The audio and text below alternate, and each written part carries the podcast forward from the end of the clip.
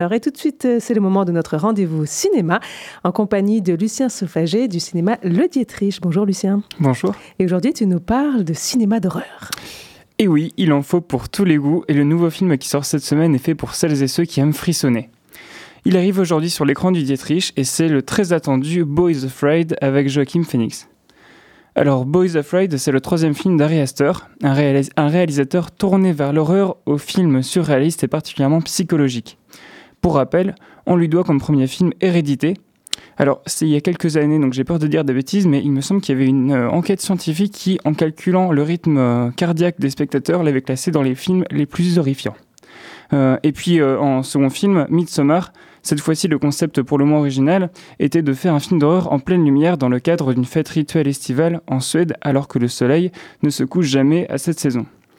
Et donc, dans ce nouveau film, Harry Astor nous emmène aux côtés de Bo Wasserman, un homme doux, mais fatigué physiquement, troublé, très anxieux et paranoïaque, qui vit dans une ville rongée par la misère et la criminalité.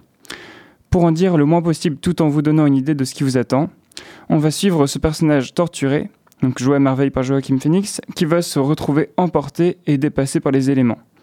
On peut clairement dire que c'est tout un univers sale et chaotique qui va se liguer contre lui dans une odyssée cauchemardesque, D'entrée de jeu, on nous fait comprendre que les tâches les plus simples deviennent des épreuves insurmontables. Interviennent ensuite une foule de personnages qui n'auront de cesse de balloter le protagoniste, pris dans un engrenage dont il semble impossible de se dépêtrer. Vous le sentez, c'est un gros morceau qui vous attend. Le réalisateur semble s'amuser à nous faire perdre nos repères avec un cinéma délirant. Un gros, morceau aussi parce que, bien évidemment, le film dure 3 heures, ça ne serait pas drôle sinon.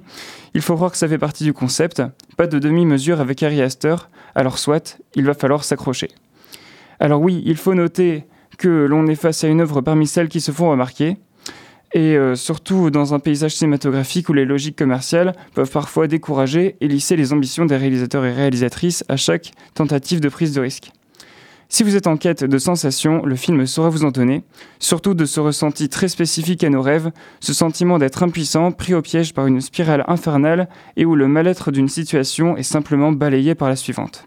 Harry Astor montre encore une fois qu'il maîtrise ce domaine et que parfois le cinéma est là pour vous faire relativiser les petits tracas du quotidien.